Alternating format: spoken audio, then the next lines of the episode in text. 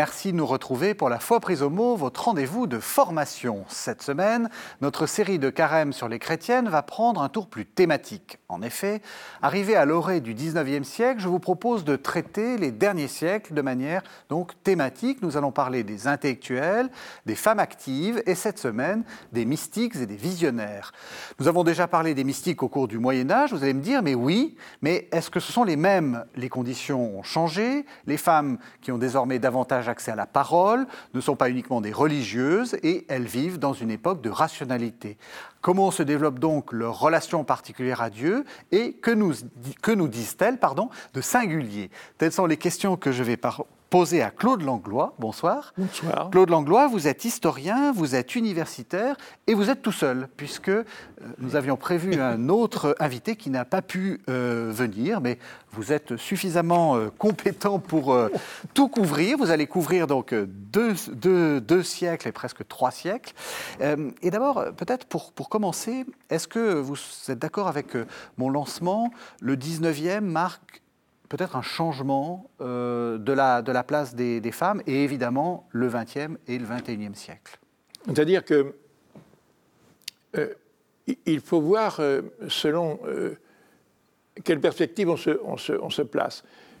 On a eu tendance à, accuser le, le, Code Napoléon d'avoir rabaissé la femme, de, de, de l'invisibiliser, bon, ce qui est sans doute vrai pour un certain nombre de choses, mais inversement, euh, dans l'Église catholique, c'est un peu, on peut dire, c'est un peu par la femme que, l'Église catholique française, à tout le moins, au lendemain de la Révolution, euh, reprend, vie euh, avec des, personnalités assez fortes, aidées ou non par, des prêtres, qui, dans le fond, vont donner naissance à, de multiples congrégations féminines actives du XIXe siècle, qui, euh, qui, vont, qui, vont, montrer paradoxalement un, un visage qui n'était pas tout à fait celui du, de, l'époque précédente. Avant, les femmes étaient dans les couvents. Il, y avait, il y avait les filles de la charité qui déjà montraient l'exemple. D'une certaine façon, c'est le modèle des filles de la charité qui va se répandre.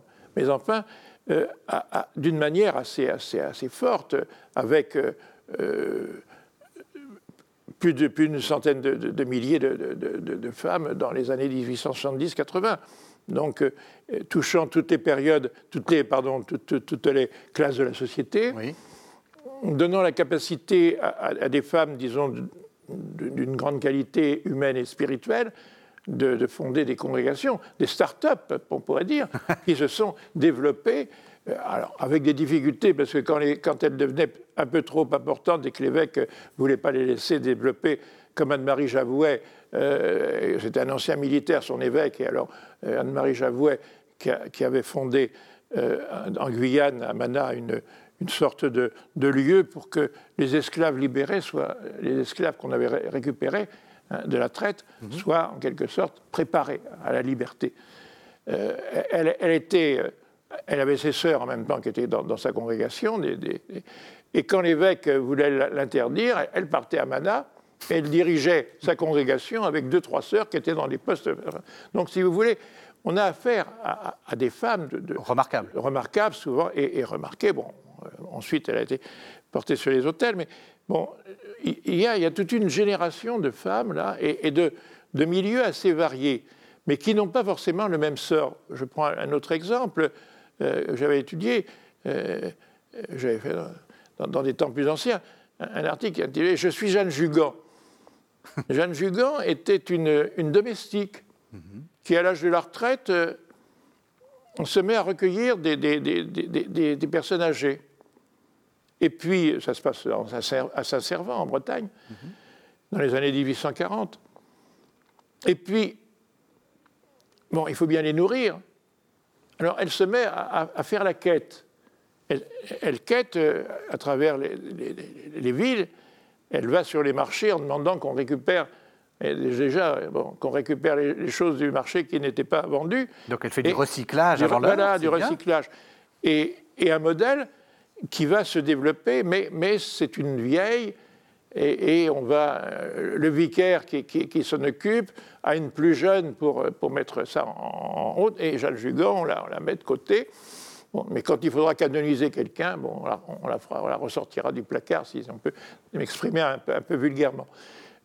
Donc on a, on a euh, des difficultés selon les catégories sociales, mais en gros quand même on a des, des, des, personnalités euh, de milieux assez aisés ou de milieux plus modestes qui ont réussi à, percer. Le, le, père de, d'Anne-Marie Javouet était un, gros laboureur, enfin un laboureur quand même, mm. et il participe à l'opération.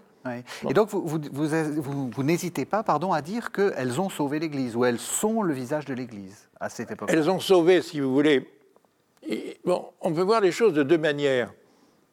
Elles ont effectivement euh, montré le visage à la fois caritatif et d'enseignante de, l'Église.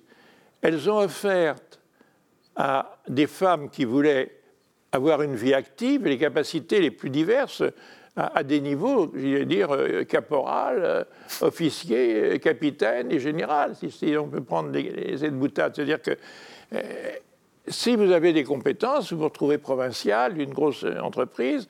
Euh, les, filles de la charité euh, sont, dans, dans, toute l'Europe et, l'Amérique, et donc il faut bien mettre des, responsables dans les maisons. Mhm. Donc il y a là, alors bien sûr, il faut, il faut pratiquer les, trois vœux. Mhm. Et vous diriez que c'est un outil de promotion pour la femme, l'Église? Parce que c'est tout à fait l'inverse de, de, l'idée reçue. Oui, mais c'est là, si vous voulez, où on est avec euh, des, des, personnes qui ont, qui, qui, qui étudié, qui, qui s'intéressent à la, à, la promotion de la femme sur le mode un peu de la libération, dans le fond, des entraves que pouvait mettre l'Église notamment et l'État. Donc effectivement, c'est assez paradoxal de leur faire entendre que des femmes, on peut trouver une promotion dans, ce domaine. Mais évidemment, alors on dira, oui, mais c'était moins difficile pour elles d'être célibataires que des de, femmes mariées qui n'étaient pas toujours euh, drôles. Donc, euh, bon. Hmm. Alors, il y a, euh, pour commencer dans, les, dans, notre, dans notre émission, donc on parle donc des visionnaires, des, mystiques, il y a un cas qui est euh, massif et qui, irradie de, du, de la fin du 19e siècle jusqu'au 21e siècle, c'est évidemment le cas de Lourdes, euh, qui est une apparition très féminine, si j'ose dire. Celle qui apparaît est une femme et celle qui reçoit l'apparition est aussi une femme. Oui, Lourdes, si vous voulez, d'abord c'est devenu une icône, comme on dirait, à la fois parce que euh, quand même le chapelet est assez fréquemment, euh, euh, comment je veux dire, présenté à Y compris à Catéo. voilà. Et puis, c'est devenu la, capitale de l'épiscopat français. ils se réunissent à Lourdes tous les ans. Mais Lourdes, en même temps, c'est une... Quand on regarde les apparitions du 19e siècle, qui sont quand même des phénomènes nouveaux, et celles qui sont un peu connues, euh, la médaille miraculeuse avec Catherine Labouret dans les années 1831-32, euh, avec le développement, ou plutôt l'épidémie de choléra.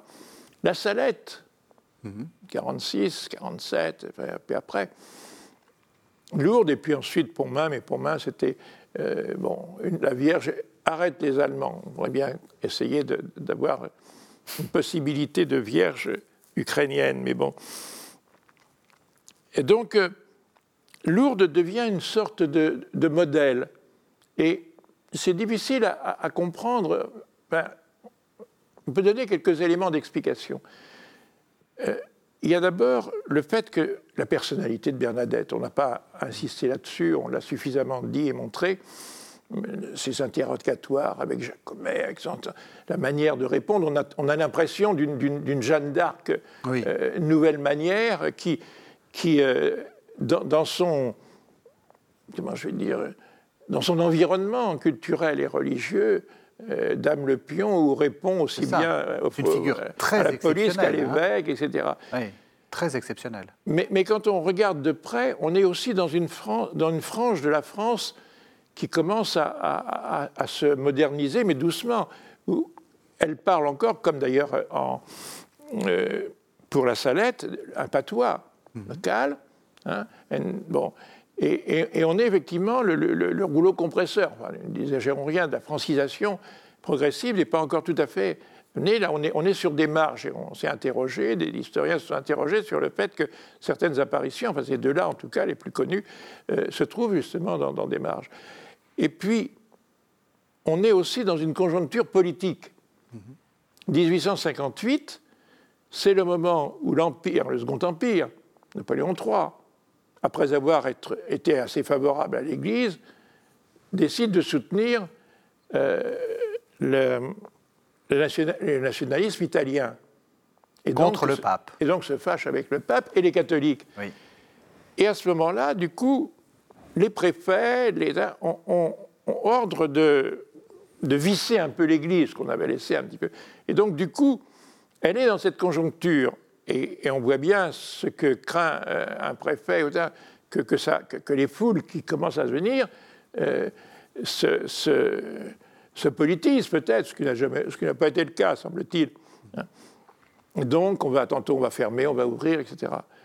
Et, l'autre aspect qui va venir après, c'est que on est dans des formes de modernité qu'on, ne pense, auxquelles on ne pense plus. Par exemple, c'est la première, première qu'on a, qu'on a fait son portrait de, Bernadette.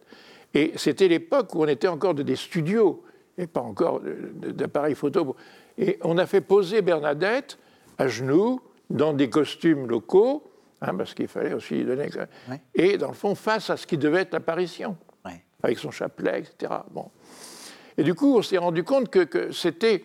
Il y avait peut-être des risques aussi d'une sécularisation, euh, comme euh, à à la Salette, ça s'est mal passé. On a fait entrer la voyante dans la, dans la, congrégation de la Providence, et puis elle est repartie après, et puis elle est partie, euh, euh, elle s'est mise à errer à travers la France et, l'Italie en, racontant les, les, euh, était le secret de la Salette. Enfin bon. Mmh, oui, c'était.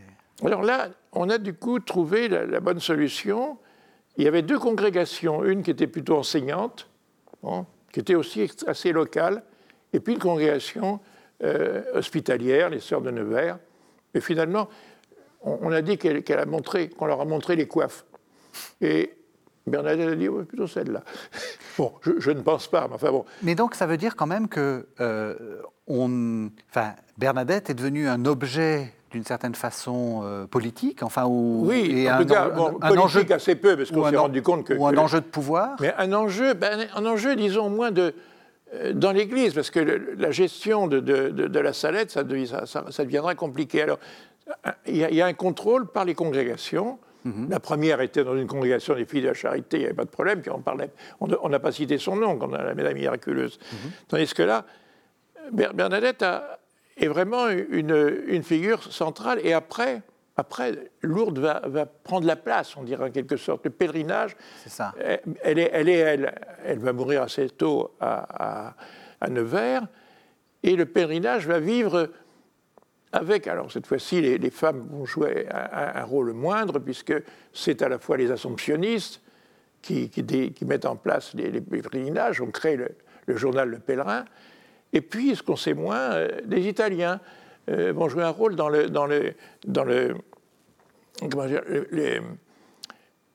euh, pèlerinage de, malades. Mm-hmm. Des femmes, alors là, des femmes se retrouvent euh, importantes dans. Qu'est-ce que ça nous dit que ce soit une femme à qui la Vierge apparaît? Qu'est-ce que qu'est-ce que ça nous dit de, de, Est-ce que c'est un hasard ou est-ce que est-ce que c'est est-ce que c'est pour vous quelque chose de d'important pour la, la, vie spirituelle de cette époque-là? D'ailleurs, si vous voulez, euh, le, siècle, le 19e siècle est un siècle marial par excellence. Hein. Euh, on, a, euh, bon, l'Immaculée Conception a été, a été reconnue comme un dogme en 1854. À partir de là, on oublie souvent, on, a développé, pour, reconnaître les pèlerinages mariaux, on a développé une, pratique qui, qui, qui venait d'Italie, où euh, on s'adressait au pape pour demander dans les pèlerinages de couronner les vierges de pèlerinage. Mhm. et, le couronnement de la Vierge de, Lourdes, c'est fait en 75, et c'est à partir, c'est un mode de reconnaissance de l'Église catholique parce qu'elle ne reconnaît pas en principe les pèlerinages. Donc, euh, mais quant à la personne, on le fait aussi que à la fin, euh, Thérèse, euh, excusez-moi. Euh, c'est juste après, Thérèse. on va arriver, on va arriver Bernadette à Thérèse. demande Qui êtes-vous? Et, bon.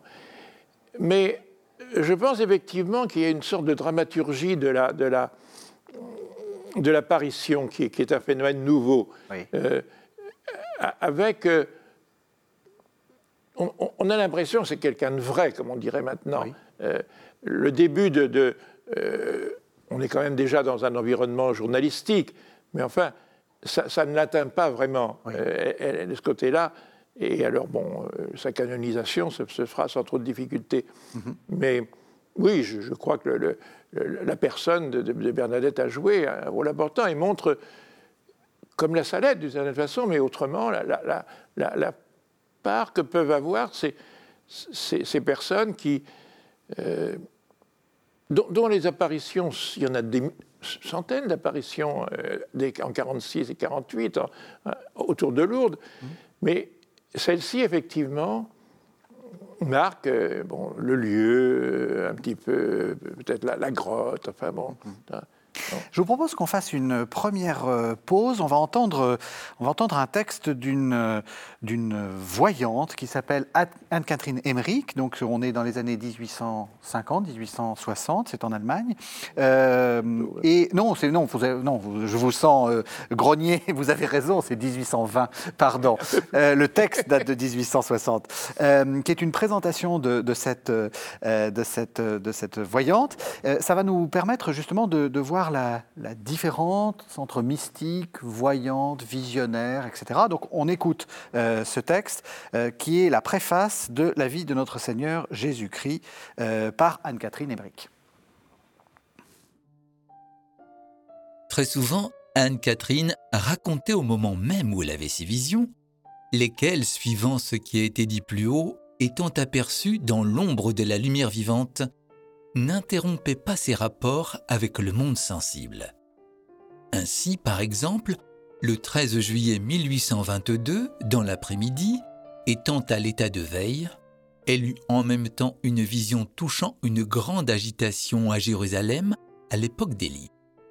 Le tableau s'étendit en peu de temps dans toutes les directions de la Palestine et il s'y mêlait une foule d'allusions et d'explications relatives au baptême de Jean qu'elle voyait précisément ce mois-là d'une manière suivie. Mais voyant devant elle le pèlerin qui écrivait pendant que d'autre part ses visions suivaient leur cours, elle ne pouvait s'empêcher de rire du contraste entre le moment présent et un passé antérieur de près de 3000 ans. Et elle était dans un état d'excitation enjouée. Elle raconta alors Il y a étonnamment de courses, d'allées et de venues, d'envois de messagers, tout est en mouvement dans le temple. Ils consultent une quantité d'écrits et ils écrivent avec des plumes de roseau. Ce sont des clameurs et des discours sans fin. J'entends une foule de paroles et de noms hébreux mêlés ensemble que je ne comprends pas tout de suite. Cela me fait rire. Je vois maintenant que c'est l'époque d'Élie. On prie pour la pluie et on crie vers Dieu. On envoie des messagers et on cherche partout Élie. Voilà, alors on a entendu un mot qui est le pèlerin, et en fait le pèlerin c'est celui qui va transcrire ces, visions, et il s'appelle Clemens Brentano, c'est un très grand écrivain hein, par ailleurs, un très grand écrivain allemand. Euh, et donc euh, on est face à quelque chose d'assez complexe, on a une femme qui a des, visions, elle voit des choses, et on a un homme qui transcrit et qui écrit, et on ne sait pas quelle est la part entre ce que Anne-Catherine vit et ce que Clemens euh, raconte. Oui. Euh, je, pense que c'est à la fois, euh, comment dire, une transition, parce que dans le fond, c'est la grande tradition souvent médiévale, mhm. où la, voyante, euh, ou la, visionnaire parle, et, puis un, scribe, un, clerc, note. Mhm. Donc d'une certaine façon, là, on, est dans une, dans une fin de, de, de, de pratiques plus anciennes. Mais en même temps, c'est quelque chose, ça entre dans le mouvement euh, du romantisme allemand, où, l'aspect religieux est, très présent. Et j'ajouterais aussi que Catherine Emmerich représente une catégorie qu'on va voir ressurgir euh, assez régulièrement, sur laquelle Rome sera parfois assez, euh, disons, sourcilleux, c'est les femmes qui qui ont des visions continues mhm. Et, qui, et, qui, font parler Jésus, ou qui parlent de Jésus de manière assez précise. Elle refait la, la, passion, et, ces, textes seront lus par beaucoup de, de, mystiques ou de, du 19 et du 20e siècle. Mais on, en voit au XXe siècle des gens qui, des femmes, pardon, qui, qui laissent parler comme ça. Jésus parle à travers, à travers elles. Et si elles ne sont pas contrôlées par des congrégations euh, assez importantes, en 1923, il y en a une française comme ça, on dit non, non, on arrête les frais. Mm.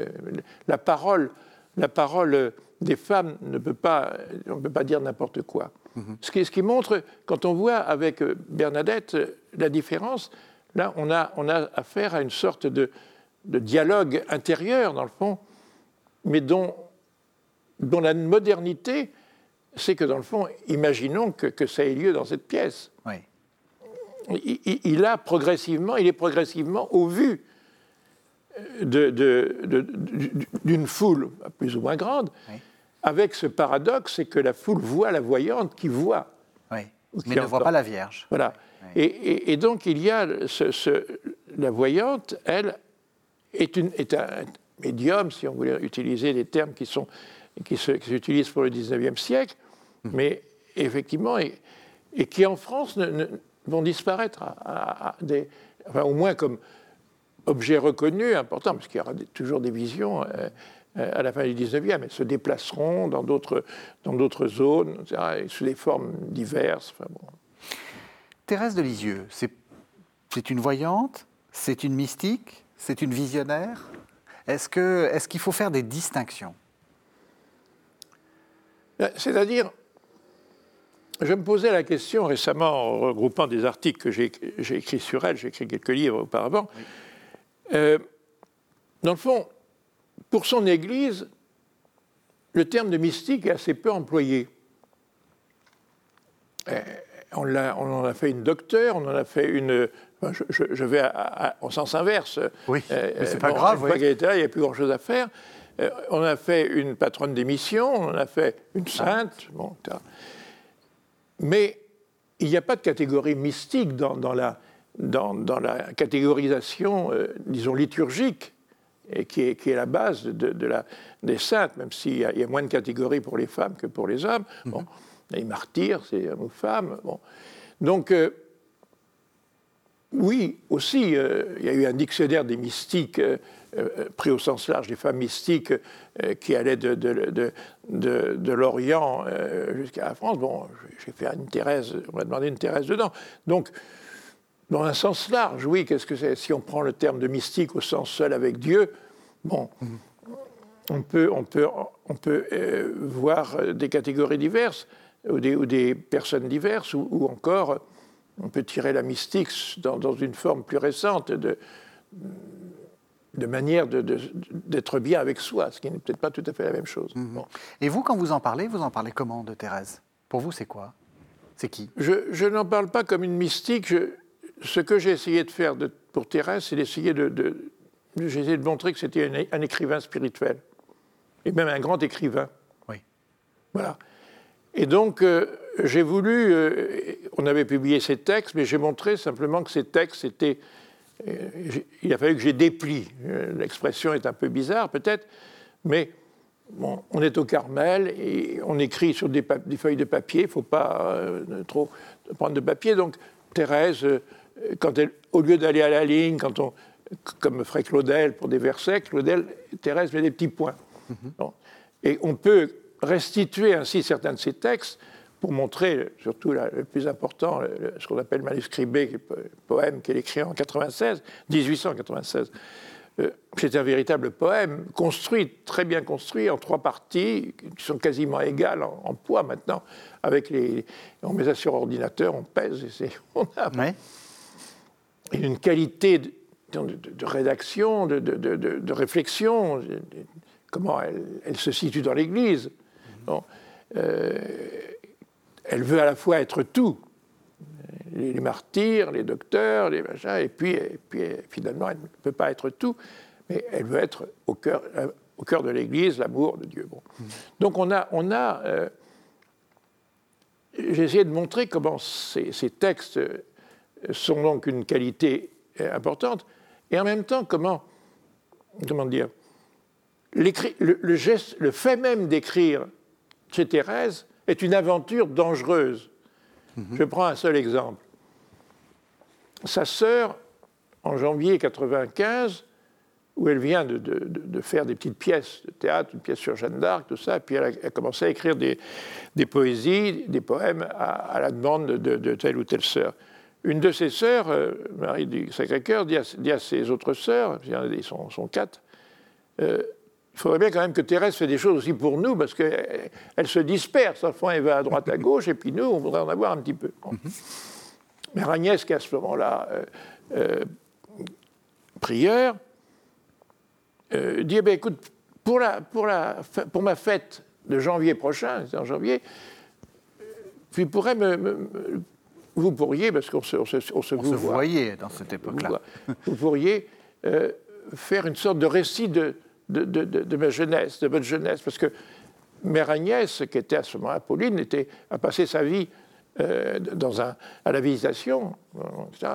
Et donc elle ne connaissait pas très très bien la, jeunesse de Thérèse, sinon par, par les, lettres de sa mère. Donc Thérèse se lance dans la rédaction d'une autobiographie en pensant que la, la moniale carmélite qu'elle est devenue va écrire sur la jeune Thérèse. Et c'est ce qu'elle fait progressivement, bon, etc. Et puis euh, arrive juin 95 et, une sorte de, révélation de l'amour miséricordieux. Mais la révélation pour Thérèse, c'est l'écriture d'un texte. C'est l'écriture d'une prière, qui est aussi un, texte. Et, et, cette prière, cette révélation de l'amour miséricordieux, va complètement bouleverser l'écriture de son manuscrit mhm. va le bouleverser de, trois manières différentes. D'abord, elle libère son écriture. Là où elle écrivait une page par jour, elle va écrire à, tout galop, parce qu'en plus, on arrive à des épisodes où euh, elle, raconte euh, sa visite à Rome, euh, les, difficultés qu'elle rencontre, etc., pour entrer au Carmel. Donc là, elle est à son aise. Et puis, surtout, il y a un changement de perspective. À partir du moment où la révélation de la miséricorde devient fondatrice, l'histoire qu'elle va raconter, c'est l'histoire, jusque et y compris la période carmélitaine, qui est la fin de sa vie. Elle changera après de référence de la fin de sa vie. Et puis en même temps, cette révélation de la miséricorde pose des problèmes, j'allais dire, théologiques. Euh, Dieu fait, miséricorde à qui il veut faire miséricorde. Et donc, euh, qui appelle-t-il? Pourquoi euh, plus des, saints qui ont été, comme euh, Saint Paul ou Madeleine, des, mécréants d'abord, seraient, au-dessus ou plus qu'elle Et puis pourquoi Qu'est-ce qu'on fait des autres les, populations qui n'ont pas eu la révélation? Ou encore, bon, les, enfants qui n'ont pas eu de baptême. Donc, il y a un texte qu'elle met au début de, son manuscrit, qui est un, texte, un grand texte de réflexion théologique. Mhm. Donc vous voyez, bon, c'est un exemple, on pourrait en prendre d'autres, mais visiblement, euh, écrire pour Thérèse est, est, une aventure. C'est ça la mystique. Alors si vous voulez savoir où est, la mystique, elle est là. elle est dans, la, dans la, capacité qu'elle a. Euh, bon, elle démarre lentement, elle lit les, textes de sa mère, elle les commente, etc. Et puis progressivement, bon, sa jeunesse par exemple, on raconte une histoire. Euh, sa sœur, euh, qui est un peu plus âgée, euh, une de ses sœurs, a plus besoin de ses jouets. Donc, bon, sa sœur, les deux petits, les plus jeunes, Céline et elle, on se partagent. Céline prend deux, trois choses, et, puis elle, elle dit Je prends tout. Alors, bon. elle fait partie de ces mots d'enfant. Euh, que, l'on aime bien, que l'on se raconte en famille, un peu attendri, euh, regardez celle-ci. Mais Thérèse la réinterprète tout de suite. Je prends tout comme je veux être maintenant, je prends tout pour être euh, entièrement à Dieu, etc.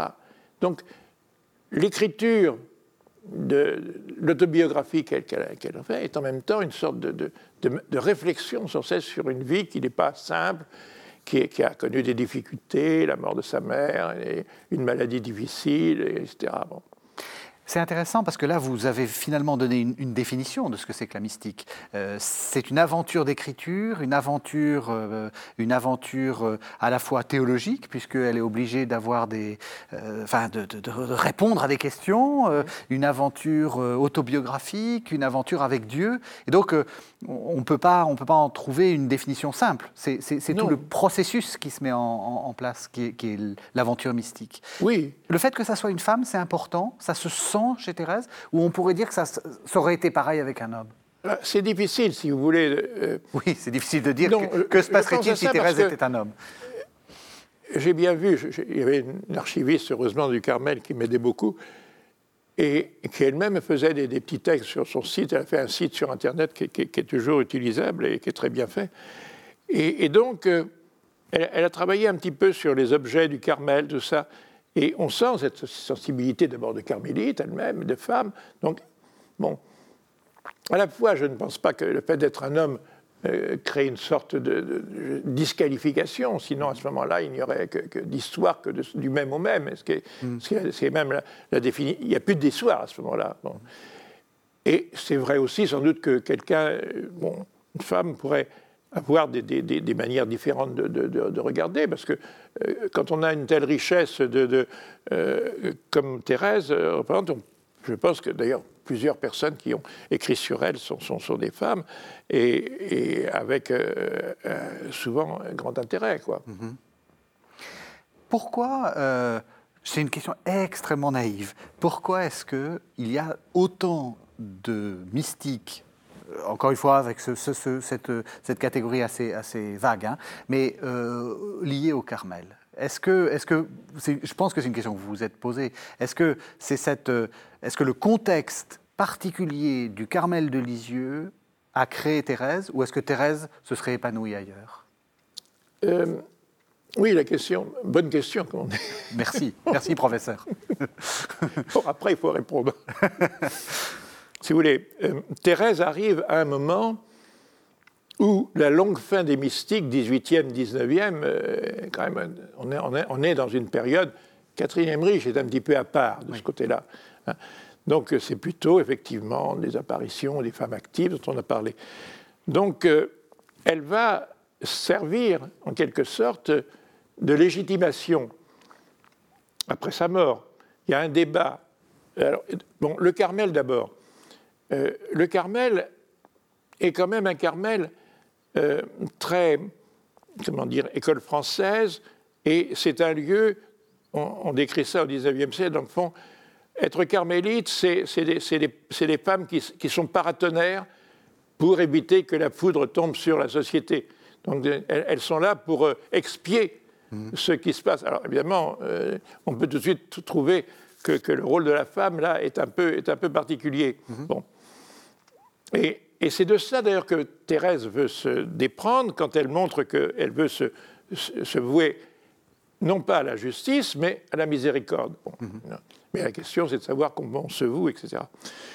Donc, euh, d'une certaine façon, je pense que Thérèse représente une sorte de, de réouverture vers Jean de la Croix. Elle, à partir de, de, de 92, euh, elle redécouvre Jean de la Croix et sans doute d'une proximité plus grande que Thérèse Avila, qu'elle utilise, je pense, quand elle est maîtresse et novice à partir de 96. Donc, il y a un retour à Jean de la Croix dont Thérèse, on pourrait dire d'une certaine façon, euh, a, joué un rôle important. Et, alors, après, une fois qu'on aura publié dans les années 1900, euh, l'histoire du NAB à partir de 98, et surtout les années 1907, etc., un débat qui était théorique sur les mystiques, euh, pour savoir le mystique extraordinaire, etc., le père Poulain, et puis j'ai oublié le, euh, celui qui lui servait d'alter bon, mais qui portait sur le XVIIe siècle ou, avant, là, on va voir éclore toute une série de, mystiques, quoi,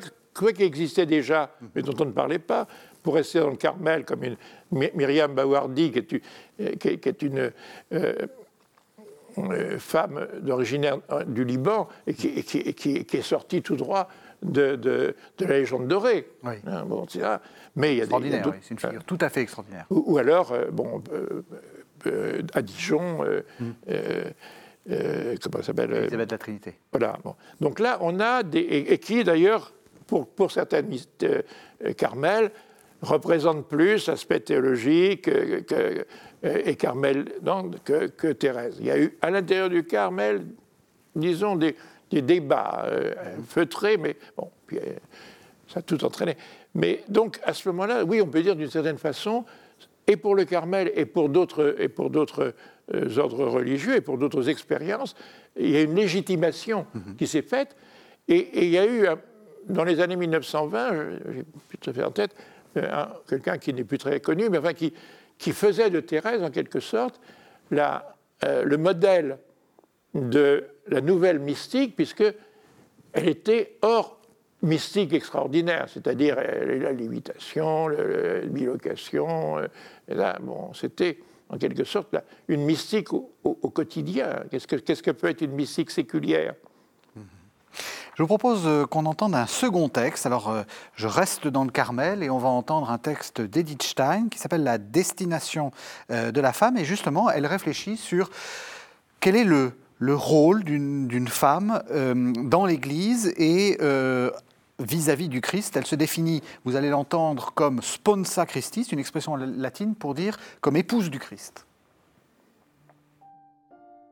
D'une façon plus profonde encore, et plus parfaite aussi, l'Église est personnellement incarnée dans la femme qui a consacré sa vie au Seigneur comme sponsa Christi et qui a contracté avec lui des liens indissolubles.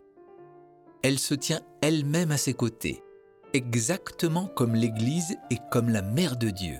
Image première de l'Église et cellule porteuse de germes, elle collabore à son œuvre de rédemption. Le don total de tout son être et de toute sa vie implique la volonté de vivre et d'agir avec le Christ, ce qui signifie également celle de souffrir et de mourir avec lui, de cette mort terrible d'où est issue la grâce. Ainsi la vie de la fiancée de Dieu se transforme en maternité surnaturelle dont bénéficie toute l'humanité rachetée, et peu importe qu'elle ait travaillé elle-même d'une façon immédiate pour le salut des âmes, ou bien que son seul sacrifice personnel produise des fruits de grâce dont ni elle-même ni personne n'a peut-être conscience. On arrive à la fin du texte et vous, vous commenciez déjà à commenter, le, à commenter euh, Sponsa Christi, justement. Vous étiez en train de dire quelque chose, Claude Oui, oui, non, non, mais euh, effectivement, on, revient à, des formules très, très euh, traditionnelles et en même temps, qui sont souvent utilisées en reprenant les, les, litanies de la Vierge. Oui que euh, les mystiques euh, s'approprient, ou alors en, reprenant, comme Thérèse de l'Enfant Jésus aussi, euh, le Cantique des Cantiques, qui, est, qui dans, la, dans, les dernières années de sa vie, dès, dès, 92, et puis elle revient dans les derniers mois de sa vie, Thérèse se réapproprie également. Là, il y a une sorte de, comment dire, de lieu théologique, mais qui n'est pas d'ailleurs propre au aux, femmes, mais qu'elles se réapproprient plus facilement quand c'est l'épouse, par mmh. exemple. Mais il y a aussi l'imitation. Mmh. Et l'imitation, bon, écrit par un clerc, et c'est le fidèle. Donc euh, on, a des degrés euh, de référence euh, dont on peut dire simplement que les femmes se, se les approprient, et peut-être que il y a moins de mystiques hommes dans, dans, la, dans la période récente, peut-être que parce que il y a une intellectualisation qui, s'est faite de, la, euh, de la recherche spirituelle. Et puis euh, l'homme est dans des fonctions davantage, Monseigneur Gay par exemple au XIXe siècle, de directeur spirituel, tout ça. Donc, euh, ils sont à la fois, ils servent de contrôleurs plutôt que de, ils, contrôlent les autres. Donc, euh. paradoxalement, euh, vous êtes en train de dire que leur position un peu dominante dans la hiérarchie de l'Église les empêche peut-être de, parvenir à ce, à ce rôle. finalement, vous, vous êtes presque en train de dire les femmes sont plus libres. C'est difficile de, dire souvent l'absence des choses. Il, y a, des, mystiques masculines, incontestablement, mais elles sont quand même moins connues euh, et, moins mises en avant. C'est surtout ça qui est important. Alors, c'est important, mise en on, avant. Peut, on peut dire, on, a, on, a, pu le dire à un moment, la, la mystique féminine est une sorte de, manière de, sinon de révolte, au moins par laquelle la femme s'exprime plus facilement. Oui. Bon, c'est. Vous n'êtes pas d'accord Si, sans, doute, si vous voulez, sans doute. Euh, mais il faut voir aussi qu'il y, a effectivement des lieux, le Carmel, il y en a d'autres, euh, mais, mais, aussi des, lieux qui ne sont pas toujours sûrs. Il y a une visite andine qui était très connue à la fin du XIXe siècle, la, sœur Chapuis, qui, était, qui, avait inventé une voie, qui était, disons, euh, la voie de l'abandon, un jésuite un peu sourcilleux, euh, au, début, au moment du moderniste, il voit du semi-quiétisme. Alors, hmm. quand on arrive au modernisme où on suspecte tout ce qui dépasse un petit peu, bon. Et au moment de la première édition de l'Histoire d'une âme, il y a un ou deux passages où on dit oui, la petite voix de Thérèse d'abandon, c'est un peu, c'est assez proche de, la voix de, de, la mère Chapuis alors, il y a heureusement un ou deux conseillers théologiques qui disent Faites attention, parce qu'il euh, y a un jésuite qui est en train de taper sur, la, sur, sur Madame Chapuis, donc euh, il, vaut mieux, il mieux éviter de, parler de ça. Et au moment où on va, faire le, procès de Thérèse, en 1910-1911, euh, on, fait, venir un, jésuite, pas très connu, de Paris, pour qui enseigne à la Cato, pour bien expliquer, non, non, Thérèse, c'est le contraire du, modernisme. Hein, tout est, Elle était tout ce qu'il y avait de mieux. Sa démonstration est un peu laborieuse et, on n'en parlera plus après parce que bon, elle a passé le cap. Hmm. Mais bon, la question se pose sur le fond. Par exemple, Thérèse a, quand même des, de temps en temps, elle écrit des choses qui, font sourciller le, justement le. le oui, ah ben, c'est-à-dire les, la personne qui, est habilitée à, l'avocat du diable, comme on dit à, Rome, Thérèse dit eh ben, mes directeurs de conscience, eh ben, le premier, il est parti aux États-Unis, il m'écrivait tous les ans, moi j'écrivais tous les mois, alors évidemment. Des autres, en passage, bon, il y en a un qui m'a aidé quand même un peu. Donc mon vrai directeur, c'est Jésus.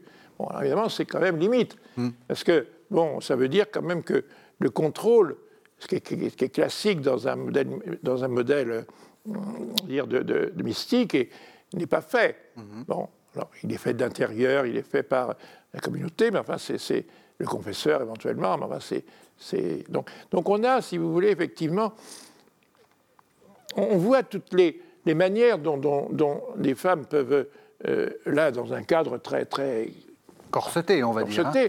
Mais effectivement, on verra d'autres cas de, femmes séculières, femmes, femmes, mariées par exemple, euh, qui ont euh, une vie mystique euh, très importante. Bien justement, on, arrive à, on, arrive à, la fin de l'émission et j'aimerais qu'on parle d'une de ces femmes séculières, si on peut dire, dont on va d'ailleurs parler dans, dans l'émission, dans une autre émission, c'est Madeleine Delbrel.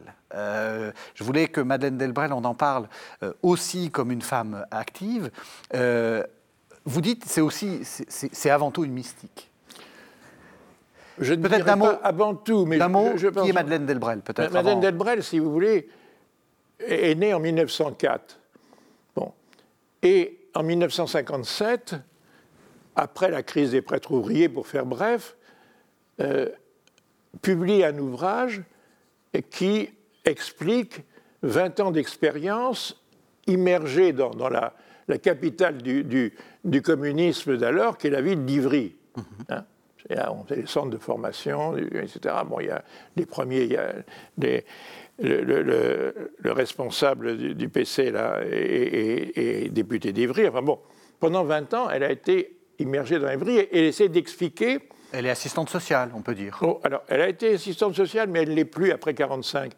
Elle a une petite communauté d'une douzaine, 14 femmes, et qui est répartie en deux, trois endroits. Euh, sont, sont, mais la plupart sont effectivement dans, le, secteur social. Et donc, elle, essaye de, montrer comment, on peut annoncer l'Évangile dans, un milieu qui est, déchristianisé. Mais pas tout à fait, peut-être comme les prêtres ouvriers, parce qu'on ne peut pas, non plus trop abandonné la prière. donc, donc, il y a. Mais elle-même a, commencé une carrière, si je puis dire, euh, personne un peu, un, peu, un peu particulier. Elle est en marche. Son père est cheminot, bon, et, enfin, dans différents lieux. Elle, il arrive à Paris euh, en, 14. Euh, à partir de.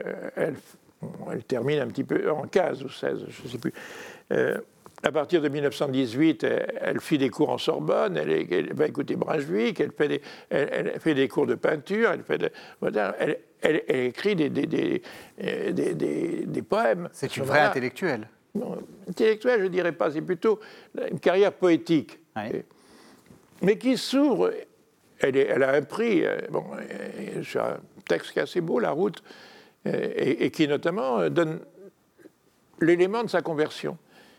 Et puis, bon, euh, les portes se ferment petit à petit parce qu'il n'y a pas de femmes écri il a pas de femmes écrivains, euh, dans, euh, même dans, les, dans les mais ils ne sont, pas de, du surréalisme, autre chose. On les découvre maintenant, mais, mais, elles, sont, pas présentes.